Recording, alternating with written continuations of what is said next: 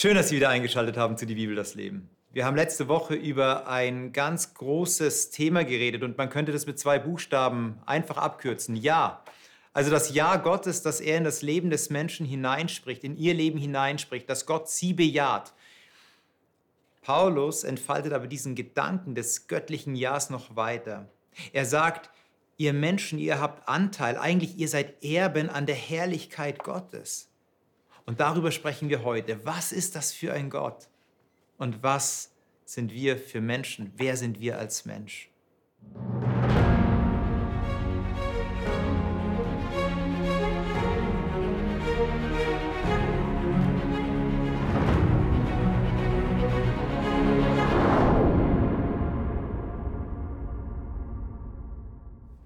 Ja, wir sprechen heute wieder zusammen in dem bewährten Team mit Manuela. Schön, dass du da bist, dass du deine, ja, deine ganze Persönlichkeit so mit hineinbringst in, den, in die Gespräche. Rinaldo, die Einladung.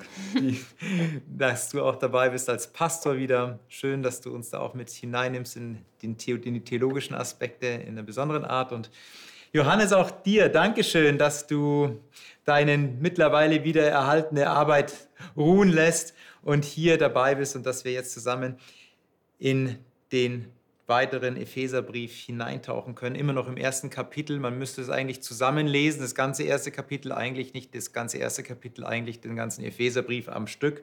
Aber dann würde die Sendung sehr lange gehen. Deswegen haben wir es ähm, abgeteilt, abgetrennt und wir lesen jetzt Epheser Kapitel 1, Vers 15 bis 23 und zwar mit dir, Rinaldo. Und wenn du uns noch sagen würdest, nach welcher Übersetzung du vorliest, wären wir dir alle dankbar. Nach der Basisbibel lese ich. Ich habe von eurem Glauben an den Herrn Jesus und eurer Liebe zu allen Heiligen gehört. Das ist auch der Grund, weshalb ich unablässig für euch danke, und zwar jedes Mal, wenn ich im Gebet an euch denke. Der Gott unseres Herrn Jesus Christus, der Vater, von dem alle Herrlichkeit ausgeht, er gebe euch den Geist, der euch Weisheit schenkt und Offenbarung zuteil werden lässt. Dann könnt ihr Gott erkennen. Er öffne euch die Augen, mit denen euer Herz sieht. Denn ihr sollt wissen, welche Hoffnung mit eurer Berufung verbunden ist.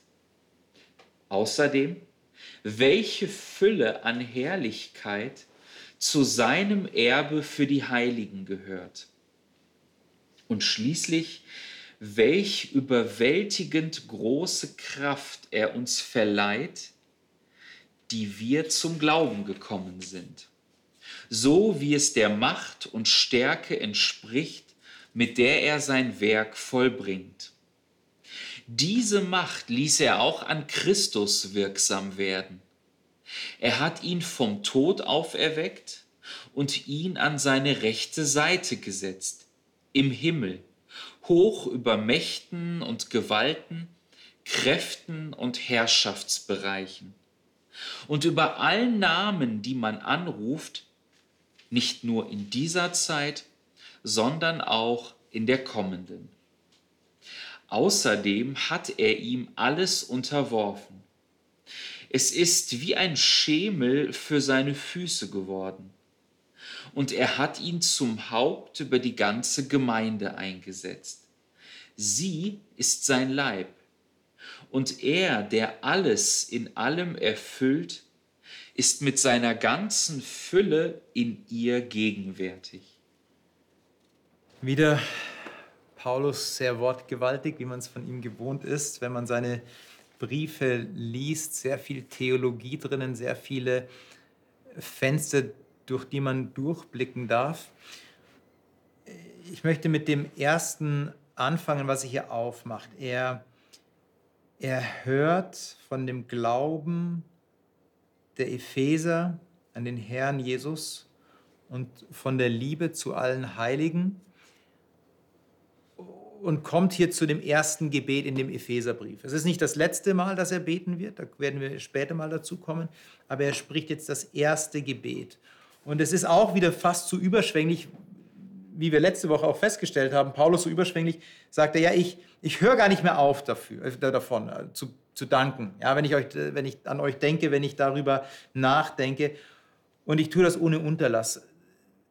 Ist es wirklich so? Also betet der permanent? Wie versteht ihr das? Er betet ohne Unterlass. Das ist eine Grundhaltung erstmal, finde ich. Also das hingewendet sein ähm, und dann eben auch jede Chance zu nutzen, ähm, das wirklich bewusst zu tun oder auch darum zu bitten. Also für mich ist es ein schönes Wissen, dass zum Beispiel mein Schwiegervater ähm, immer für uns betet. Er sagt uns das auch immer wieder, aber er betet für uns als Paar, für uns als Familie, für unsere Kinder, für die Partner unserer Kinder. Ähm, das ist ein, ein tolles Wissen. Und ich bin auch schon hingegangen und habe gesagt, hier gibt es ein Anliegen. Kannst du das mal für uns tragen? ähm, Im positiven mhm. wie im herausfordernden Sinne. Und ähm, ich einfach darum weiß, die Kraft des Gebetes zu haben, selber zu nutzen und auch in diesem Kontext mich zu bewegen, also in diesem mhm. Gedanken mich auch zu bewegen. Also es ist nicht nur ein formuliertes Gebet, was jemand dann sagt, sondern du hast von der Grundhaltung geredet, aber auch das bewusste Gott vortragen. Wie sieht denn diese Grundhaltung aus? Also wenn ich, wenn ich jetzt im Auto fahre oder wenn ich einkaufen gehe, kann ich dann eine Grundhaltung des Gebets haben, die sich so in meinem Herzen manifestiert? Oder muss ich dann einfach nur an Gott denken und dann bete ich schon automatisch? Oder wie sieht diese Grundhaltung praktisch aus? Ähm, Abraham Heschel, ein, äh, ein Rabbiner, der schon verstorben ist, ist damals mit äh, Martin Luther King mitmarschiert in diesen Bürgerrechtsmärschen.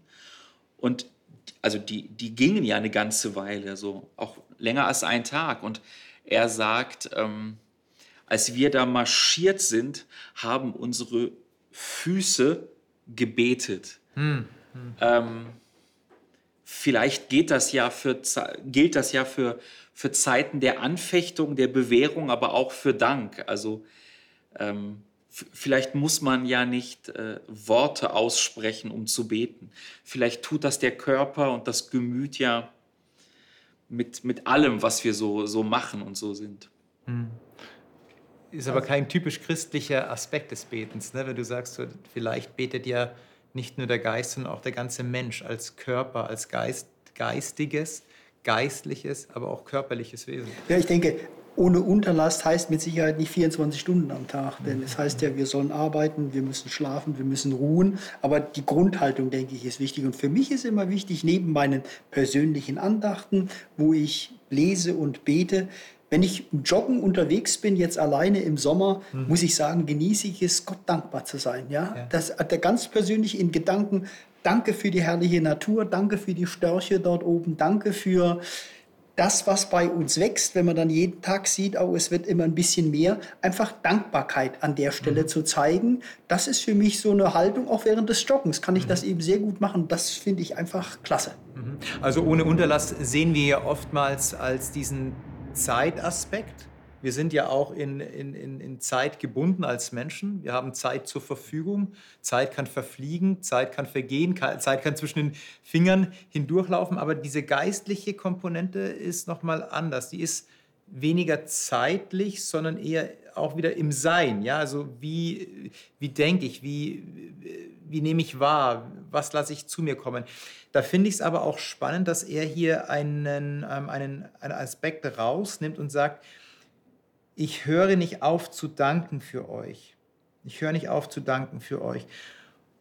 Ich kann es verstehen, wenn er sagt, ich habe so ein großes Gebetsanliegen mit euch, mhm. dass ich nicht aufhören kann, für euch zu bitten. Da gibt es so viele Strukturen, die noch in der Gemeinde äh, geregelt werden müssten. Also ich, da, da muss ich bitten drum. Aber er sagt, ich danke, ich danke ohne Unterlass. Ähm, warum ist es für Paulus so wichtig, dass er den Dank überbetont und das Bitten scheinbar nicht so sehr in den Fokus rückt? Was liegt da? Was, was ist so das Geheimnis des Dankes? Naja, fordern liegt uns näher. Mhm. Also, ich möchte haben, ich brauche, ich wünsche. Also so, oh, was ich heute echt alles nicht geschafft habe. Ich habe eine Freundin, die hat das mal umgekehrt gemacht. Die hat aufgeschrieben, was habe ich heute alles geschafft. Mhm. mhm. Also nicht eine To-Do-Liste mhm. und glücklich gestrichen, mhm. mhm. sondern eine. Was ist getan Liste. Have done Liste. Ja, genau, so rum, ja. Und das hat einen ganz anderen Effekt gehabt, mhm. ja. Also bitten und sehen, was nicht ist oder nicht haben, ist uns irgendwie mehr im Kopf oder mehr ins Leib, in den Leib geschrieben. Keine Ahnung. Eigentlich ja. so ein Leben aus dem Defizit dann. Defizit ja vielleicht noch nicht mal unbedingt. Es kann ja trotzdem die Fülle sein, mhm. aber ich will noch mehr. Ja, das ist ein Ansporn, aber auch eine Blickrichtung. Und von daher, das finde ich schon, ich finde es klasse, dass Gott uns sagt, guck erst mal dankbar auf das, was du hast. Mhm. Und daraus messe mal, was dann noch sein könnte. Mhm, mhm. Da halte ich für ganz, halte ich für ganz wichtig, ja. die Dankbarkeit, dankbar zu sein für das, was man hat, gerade in unserem Lande. Dass wir, ich sage immer, ich bin dankbar. Ich habe Kleidung, ich habe ein Bett, ich kann ruhig schlafen. Das halte ich für sehr, sehr wichtig und das ist die Grundhaltung. Und ich denke, wir können das größte Geschenk, was wir bekommen haben, die Dankbarkeit für die Erlösung Jesu Christi dass er uns erlöst hat. Da danke ich jeden Tag dafür, dass das nicht in Vergessenheit gerät. Aber auf der anderen Seite sagt er auch, werfet alle Sorge auf ihn, die Sorgen und Nöte, die ich habe, die dann in einem zweiten Schritt auch kommen, dass das eben Gott vorgetragen wird, hat er uns ja auch zu aufgefordert. Und ich denke, man muss ein gutes Gleichgewicht dazu finden, dass man das in der richtigen Balance hat. Hm. Ja. Ich würde sagen, hier passiert ja was Ähnliches wie im Vater unser. Also dieses Gebet, das Christus gelehrt hat, beginnt ja damit, dass Gott gelobt wird. Und erst dann ist Raum so für die Bedürfnisse des, des Menschen. Und ich meine, hier äh, der letzte Vers des, des vorherigen Abschnitts, Vers 14, sagt ja, Gottes Herrlichkeit soll gepriesen werden. Ja, Paulus bittet um Dinge, das wird kommen und kommt hier ja auch, aber das ist der zweite oder dritte Schritt, ja. Es geht erstmal um Lob und um Dank und er kann nicht anders. Und ich glaube, selbst wenn er anders könnte, ist das die, die, die gesündere Variante. Erstmal auf, auf Gott und seinen Ruf und das, was er getan hat, zu schauen. Ich glaube, das erzieht uns schon, ich sag mal so, die eigene Sehnsucht nicht ähm, ständig irgendwie äh, so in den Mittelpunkt zu rücken, sondern die auch mal ruhiger werden zu lassen. Du trittst ein Stück zurück von dir selbst. Ja. Also wenn uns das gelingt, dann, dann ist das viel. Ja. Mhm. Aber das hat ja auch dann wieder was mit einer Einstellung zu tun, wie du gesagt hast. Ja, dieses Beten ohne Unterlass, was eine innere Einstellung ist, Dankbarkeit oder dieses auch, ähm, ich trete als Mensch mir einmal zurück und schaue erst mal hier auf diesen Gott. Das ist ja auch eine Einstellung. Das ist eine Herzenseinstellung. Wir sind wahrscheinlich anders geprägt oder anders gepolt oft und müssen es vielleicht erst wieder lernen und dann langsam, dass sich dieses, dieses, dieses, äh, dieses, dieser Zugang manifestiert in unserem Leben. Er dankt dir aber nicht nur für irgendwas. Er dankt dir nicht nur für, ja, danke, dass ich hier satt werde und danke, dass ich ein Dach unter dem Kopf habe. Okay, äh, das ist jetzt fast zynisch, denn Paulus befindet sich im Gefängnis hier, muss man sagen. Ja? Aber er dankt, obwohl er im, im Gefängnis ist, aber er dankt dafür für die Liebe mhm. und er dankt für den Glauben. Pistis und Agape im Griechischen. Pistis ist auch Treue, also Glaube für dich. Ich, ich, ich sehe die, den Glauben bei euch, die Treue und ich sehe die Liebe, die Agape-Liebe, die eigentlich so, die, so eine ganz besondere Form von Liebe ist, die so durch nichts zu erschüttern ist. Das sind ja innere Dinge.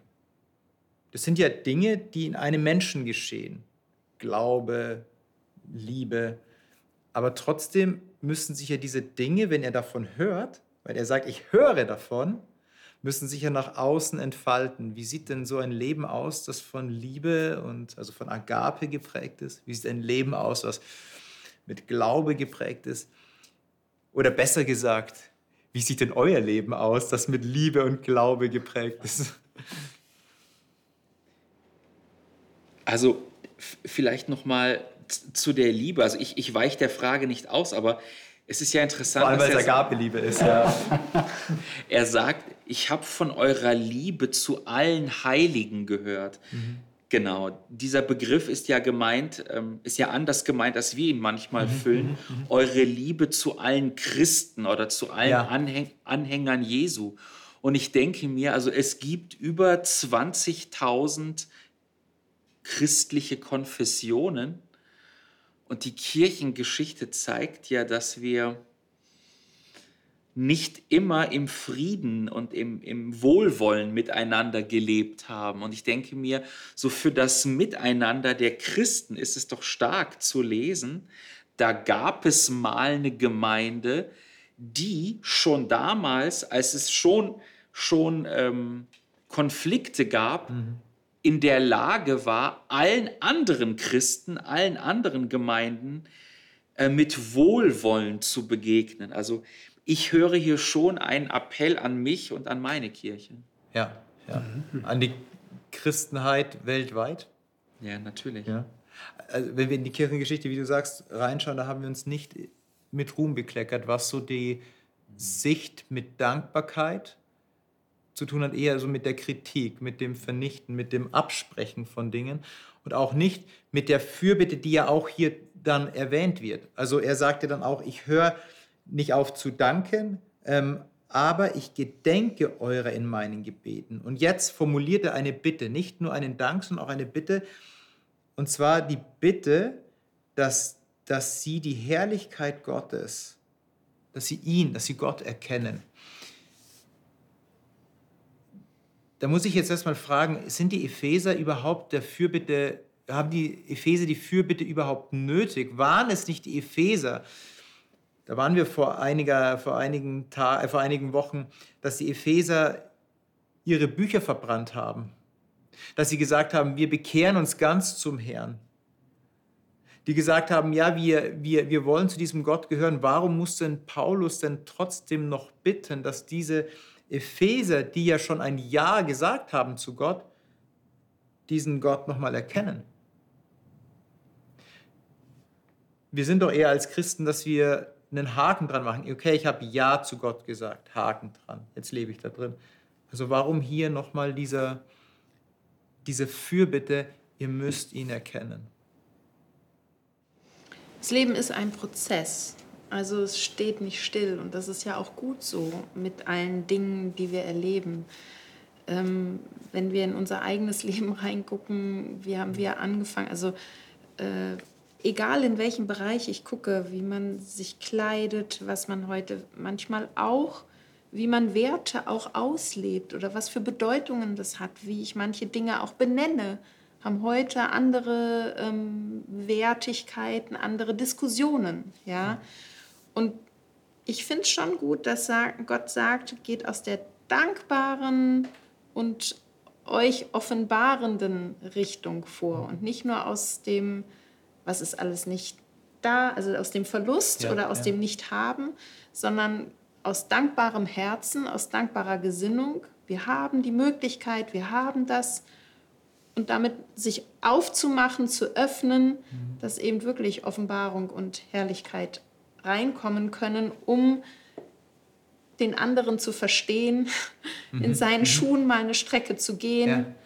mal zuzuhören und zu sagen, wie fühlt sich das denn für dich an? Was hast du denn da erlebt? Ähm, was hat es denn bei dir vorher ausgelöst? Ja? Was ist das, was du mitbringst? Ja. ja. Also für mich persönlich, so für mein eigenes Glaubensleben, ist das schon eine der, also einer der, der wichtigsten Gedanken des Neuen Testaments. Also ist ein Superlativ, aber ich meine ihn ernst. Dass Paulus Christen sagt, ich wünsche euch, dass ihr mehr seht. Und dann sagt er ja, was das sein soll. Nämlich wie, wie hoffnungsvoll und wie reich und wie herrlich euer Leben ist. Und so dieser Gedanke, mein Blick auf mein Leben ist berechtigt und wird ernst genommen, ist aber, aber sehr eingeengt. und, und kann mich täuschen. Also ich nehme von dem Reichtum in meinem Leben viel zu wenig wahr.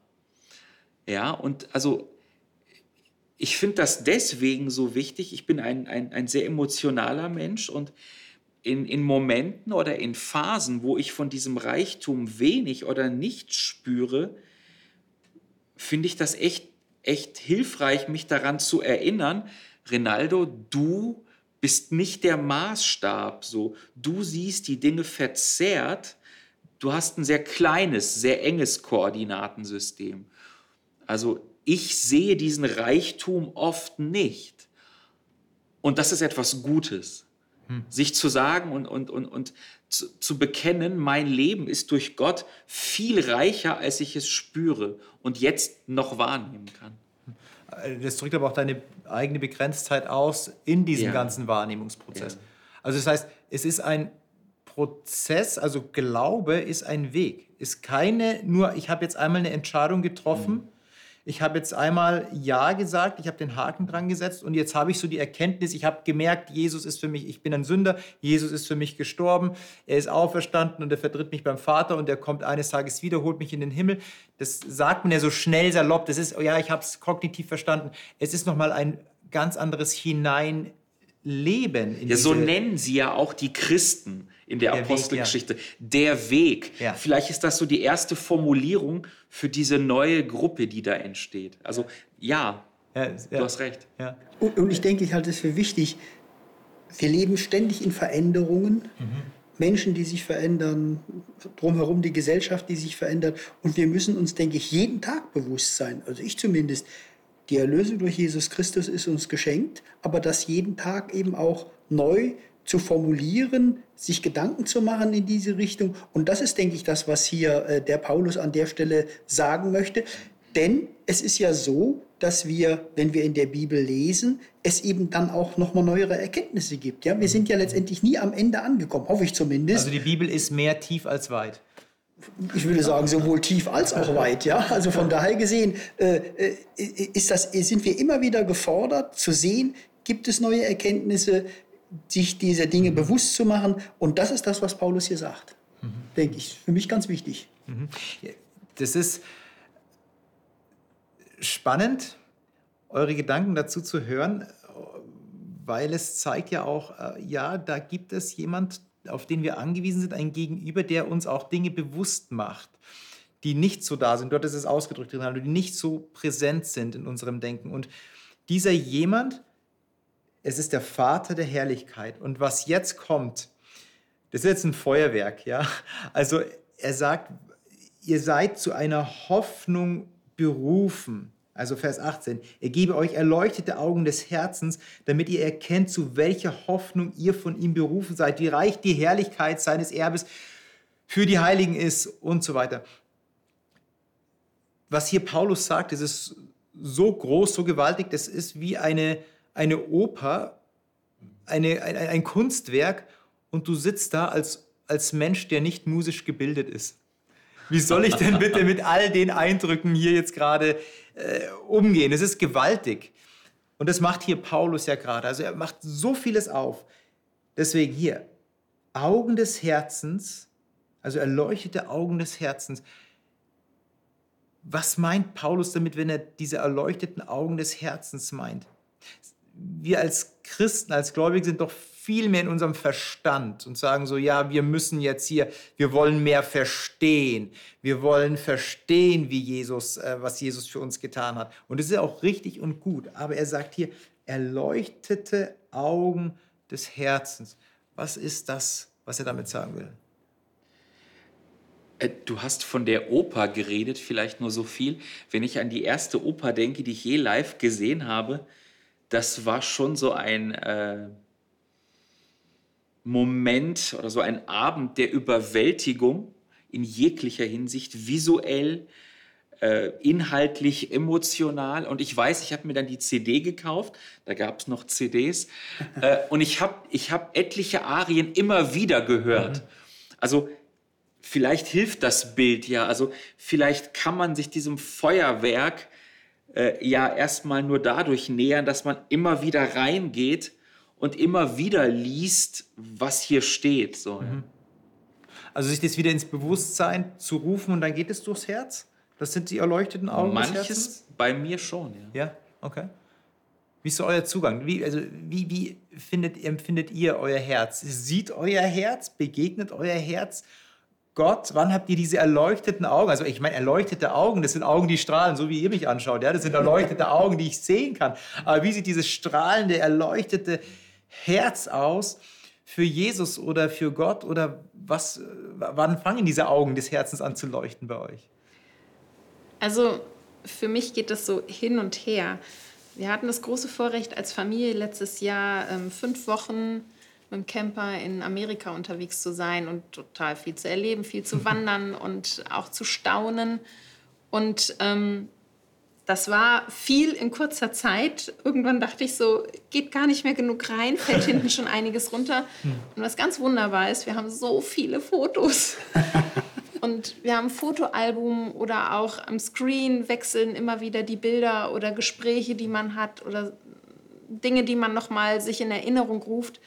Und ich merke, das löst immer wieder Dankbarkeit aus. Ja. Was für eine wunderbare Möglichkeit es war, mit unseren Kindern, mit als Familie, das erleben zu dürfen. Keiner ist krank geworden, nichts ist verloren gegangen, nichts ist kaputt gegangen.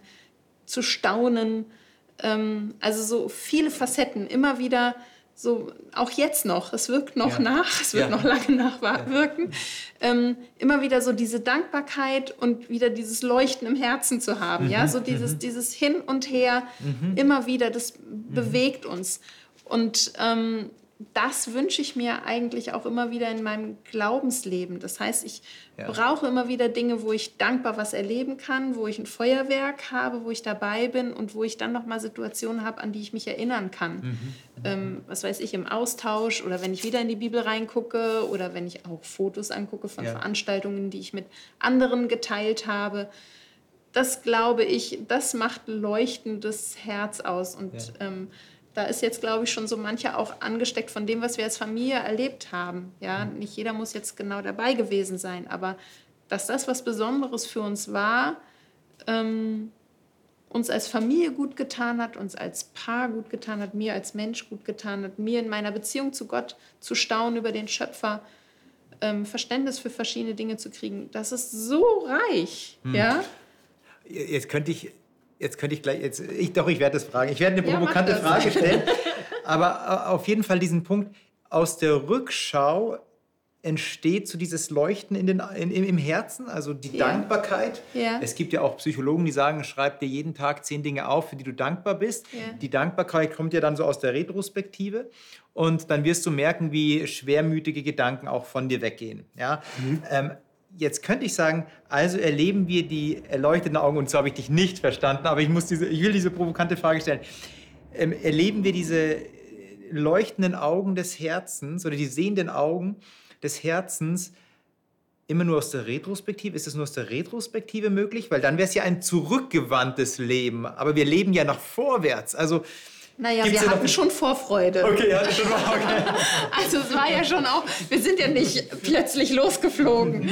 ähm, und uns ist es auch leider oder ein Glück passiert, dass wir durch Corona ein Jahr später dran waren. Ja, also sozusagen, wir mussten und durften uns ein Jahr länger freuen und ein Jahr Okay. länger darauf vorbereiten. ähm, verschieden intensiv und von daher, das war schon auch so eine Sache. Und wir haben das auch schon davor gehabt, dass wir gesagt haben, wenn das zeitlich so und so passt in dem Ja. und dem Jahr. Also das, das wächst ja. Ja, das ist nicht nur im Nachhinein, sondern das hat vorher, währenddessen und danach Wirkung. Es ist ein ganzes Paket. Ja, ja, okay. also das, ähm, aber halt auch so diese Dankbarkeit zu haben, wir können, und wir können uns damit sogar beschäftigen. Wir haben die Möglichkeit, das zu planen. Ja, unsere Kinder sagen, ja, sie wollen mit. Ähm, also so dieses und das, dass das reift und immer mehr wird, das hat schon auch viel mit Dankbarkeit und dann mit ähm, Freude im Herzen zu tun. Vorausschauender Freude. Ja. Ja. Also, ich, also für mich als rationaler Mensch kann ich damit eher weniger anfangen. Freude des Herzens, oh ja, mein Junge. okay. Freude der Gedanken. Die Freude der Gedanken, ja eher rational. Also nicht, dass man abhakt so und so und so, sondern dass man einfach auch die Dinge genießen kann, weil du erzählt hast von Amerika. Meine Frau und ich, wir hatten das große Glück, Vorrecht, noch vor Corona in Neuseeland äh, zu sein, auch während eigentlich der Hochsaison.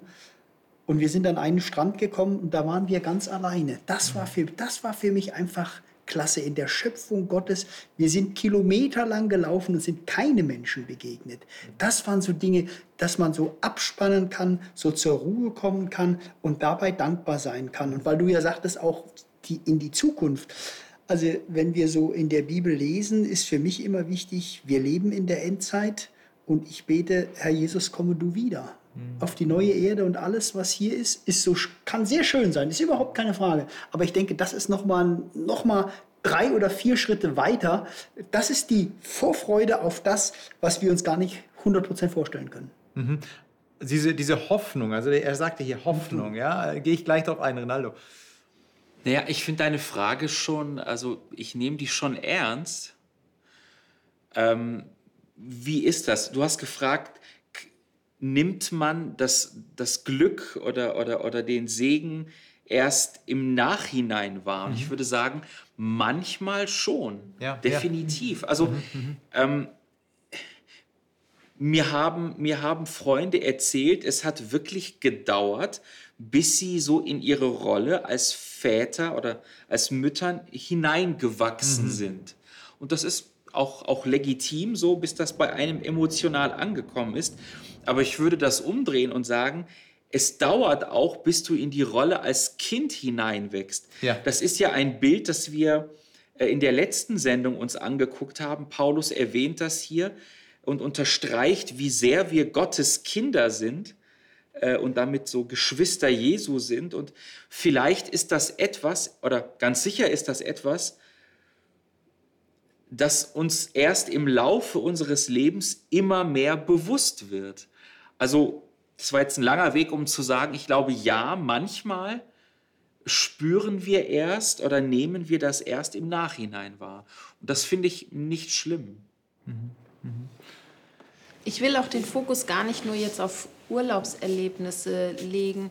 Das sondern, war ein Bild, ja. Ja, ja, es gibt auch Situationen, ähm, die vor einem liegen und so dieses ja, deswegen auch die Dankbarkeit ist schon auch ein Schlüssel.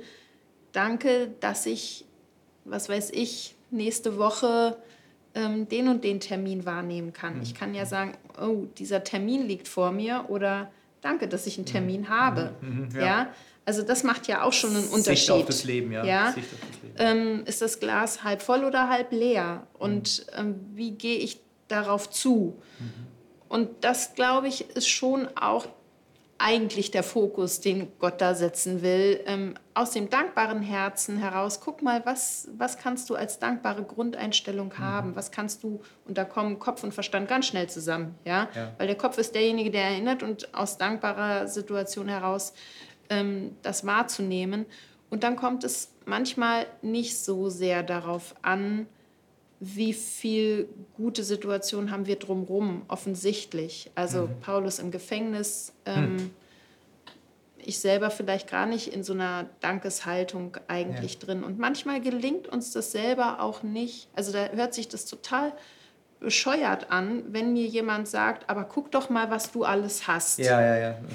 Das so ist mir mal, das ist mir jetzt mal gerade, das geht mir, das mhm. ist jetzt gerade mal nicht meine Situation, mhm. wie ich das empfinde. Ähm, gut ist es dann, wenn jemand anderes für mich dankbar sein kann. Ja, ja. also auch fast wie eine Fürbitte. Ja. Fürbitte und für Danke vielleicht ja. auch, ja? ja. Wo jemand anders ja. was versprachlicht, was du selber nicht ausdrücken kannst. Das macht Paulus hier ja auch. Das macht er hier, genau. Das macht er hier. Und ich möchte nochmal auf den Punkt der Hoffnung eingehen. Er sagt ja, es ist nicht nur ein Zurückblicken, du hattest es auch vorher gesagt mit dem Urlaubsbild, ja, es ist nicht nur ein Zurückblicken auf etwas, was gut war, was positiv war, sondern es ist auch ein, ein nach vorne schauen, eine Hoffnung. Und diese Hoffnung, wenn man sich das mal auf der Zunge zergehen lässt, also äh, mir scheint es so, als will es auch Paulus, dass wir uns das auf der Zunge zergehen lassen, wie ein gutes Stück Schokolade. Die Hoffnung, zu der wir berufen sind, wie reich die Herrlichkeit seines Erbes für die Heiligen ist, wie reich euer Erbe ist. Also er schreibt es auch er schreibt es ja uns. Warum schreibt es uns? Weil wir Heidenchristen sind. Wir sind nicht ähm, Judenchristen, wir sind Heidenchristen. Er schreibt es den Heidenchristen. Ihr seid, ihr gehört jetzt dazu. Ihr gehört dazu. Wie reich ist das? wie reich ist es von Gott und wie überschwänglich groß seine Kraft an uns ist, die wir glauben, weil die Macht seiner Stärke bei uns wirksam wurde. Okay, aber was ist die Macht seiner Stärke, mit der wir irgendwie berührt wurden? Und dann sagt er, das ist das, wie Jesus von den Toten auferstanden ist. Wow. Also da kann man ja fast nur dankbar sein. Natürlich gibt es andere Momente im Leben, wo es ganz dunkel ist, wo man sich vielleicht aber auch wie Jesus im Grab fühlt und es ist gerade Stille und es ist gerade so, mein Gott, mein Gott, warum hast du mich verlassen im eigenen Leben? Und die Frage, wo ist er denn jetzt? Bin ich jetzt doch alleine? Kennen wir wahrscheinlich auch. Was, was hilft euch denn aus solchen Momenten zu sagen, ja, ich fühle es gerade, aber es ist dennoch, es ist so ein dennoch, die Kraft Gottes ist da oder reicht sie dann nicht aus? Und das Wichtige finde ich, ich muss mich in dem Moment auch nicht dessen schämen, dass ich nicht dankbar bin, dass ich mich nicht besonders gesegnet erlebe. Ähm, das darf alles sein. Also Gott kann das mhm. aushalten, sowieso. Mhm. Ja. Mhm. Er holt mich da auch immer wieder ab und ähm, lässt das mir auch, also lässt mir den Raum und lässt das auch zu, dass ich zwar darum wissen kann und es gerade nicht erlebe und keine Brücke finde mhm. zwischen diesen beiden Bereichen. Ja? Mhm. Mhm. Und da kommt auch wieder der Faktor, Gott hat Zeit. Er kann warten, er kann dir schenken. Mhm. Ja? Mhm. Und ähm, will uns aus so einer Überforderung auch herausholen. Dieses Überfordern machen wir oft selber oder lassen wir von anderen an uns herantragen. Das muss aber komm, nimm den nächsten Blick und das bringt uns vielleicht gar nicht weiter. Wir brauchen vielleicht wirklich diese Zeit, um einen anderen Zugang auch zu einer Situation zu bekommen. Mhm. Ja, nicht jeder geht auf Gott oder auf eine Situation in der gleichen Art und Weise zu. Mhm. Ja. Ich meine, ähm, du hast das schon erwähnt, Paulus schreibt in einer Situation, in der er äh, gefangen ist, festgesetzt ist, äh, im, im politischen, im staatlichen Sinne, und trotzdem sagt er am Ende des Kapitels, alles ist Gott, ist Christus unter die Füße gelegt. Ey, der spürt gerade die Macht Cäsars. Also Neros. Ja. Und, und ähm, der Cäsaren, ja. Der Cäsaren, genau. Genau. Also äh, äh, der schmeckt die Macht Roms, mhm. sagt aber, Rom gehört eh zu all mhm. den Dingen, äh, die ganz klein vor Christus sind. Und vielleicht ist das ja schon die Kraft Gottes, nach der du gefragt hast, dass er in der Lage ist, als politischer Gefangener sagen zu können, was bitteschön ist Rom? Papalapap. Mhm. Also, dass er vor Rom nicht zittert, obwohl er Roms Macht spürt, ich glaube, da fängt Gottes Kraft schon an, ja. Hm. Hm. Also er schreibt es ja aus der Zelle. Das ist, glaube ich, ein ganz wichtiger Punkt. Er ja. erhebt seinen Blick über die Gefängnismauern hinweg. Also es ist nicht so seine Realität. Aber steckt da auch nicht gleichzeitig eine Gefahr dahinter, wenn ich sage, ich möchte es adaptieren, ich möchte es in meinem Leben auch so anwenden, dass ich dass die Leute sagen, ey, mit dir kann ich ja gar nichts mehr anfangen. Du bist ja so oben drüber, so du schwebst ja scheinbar nur über den Dingen. Du bist ja, du lebst ja schon im Himmel gedanklich. Wie, wie hält man sich denn aber trotzdem noch diese nötige Sensibilität bei, dass man auch bei den Menschen sein kann, die sagen, ey, wir erleben aber gerade die Dunkelheit, wir erleben gerade das Alleinsein, wir erleben gerade den Schrei, ja, mein Gott, mein Gott, warum hast du mich verlassen? Wir können nicht so sagen, ja, komm, kommt doch eh alles, wird eh alles gut. Wie, wie, wie, bewahrt man sich das bei? Wie behält man sich das bei? Ja, ich denke, dass es ganz wichtig ist, mit beiden Beinen auf der Erde zu stehen. Berufsleben, egal was es ist, da werden wir immer mit, sag ich mal, menschlichen Dingen, äh, Unzulänglichkeiten, mit Krankheit konfrontiert und diese Dinge wirklich auch bewusst wahrzunehmen, das erdet einen doch sehr, dass man nicht abgehoben unter der Decke irgendwo mhm. ist und völlig äh, abgehoben von der Welt ist, denn das merken die Menschen dann auch, wenn dann irgendwo etwas nicht stimmt. Ja? Also das, denke ich, ist wichtig, die Bodenhaftung, äh, da zu stehen, jawohl, wir sind, in, wir sind auf dieser Erde mit allen Unzulänglichkeiten, halte ich für ganz wichtig. Ja. Aber ich ja. denke auch, das darf sein, dass ich merke, ich komme auch an Grenzen, jemandem zu helfen, der in einer Situation ist, wo ich auch ratlos bin. Ja. Also auch das kann ich mit ihm teilen. Und vielleicht ist es auch nicht gerade dran, dass ich demjenigen die Hilfe bin oder es schaffe, mit liebevollem Herzen ihm zu begegnen oder Ja, sowas. Dann ja. ist vielleicht auch mal Pause dran, Raum machen für jemand anderen. Mhm. Ja, ja? Ähm, das muss, also das darf ich einfach auch sehen, dass das nicht immer von mir verlangt wird, dass auch ich immer jedem anderen das überstülpe, komm, ich helfe dir und du musst und sieh doch mal, auch vielleicht ich nicht derjenige bin, der mit dem gerade weinen kann oder das Traurige erleben kann. Manchmal Schweigen mehr wert als Worte, als als Worte. Worte zu sagen. Ich meine, Paulus macht das vor am Ende des Mhm. Briefes, wenn er seine Ohnmacht beschreibt, ähm, den Glauben mit anderen zu teilen. Und er benennt seine Ohnmacht und er bittet die Christen, äh, betet doch für mich, damit ich das besser kann, denn ich kann es gar nicht so gut.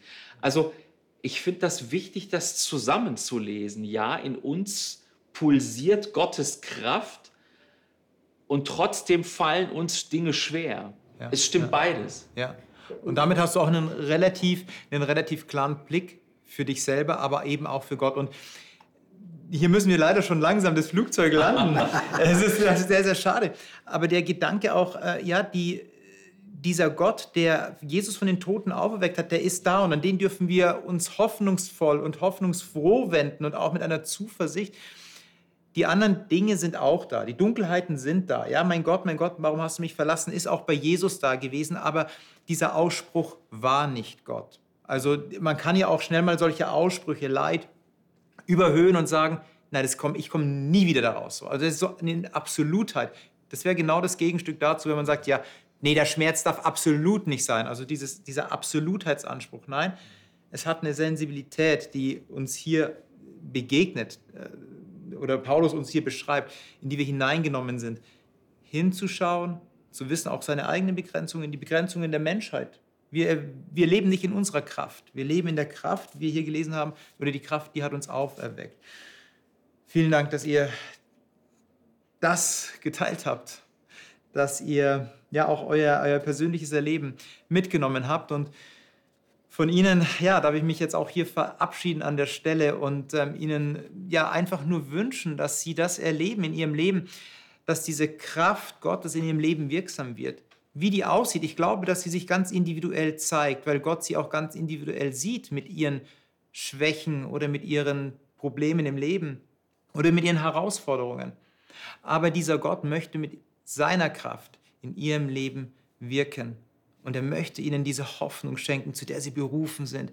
Hoffnung auf ein ewiges Leben. Und der Text von Paulus, einen kurzen Abschnitt, eine kurze Zeile haben wir gar nicht besprochen. Er hat sie nicht nur zum ewigen Leben erweckt, sondern er hat sie dazu auferweckt oder will sie dazu auferwecken, dass sie herrschen dürfen, dass sie an seiner Seite sein dürfen. Das ist doch mal eine Perspektive. Ja, Leid ist da, aber das ist eine Perspektive, mit der sich zu leben lohnt und auch zu sterben. Alles Gute Ihnen.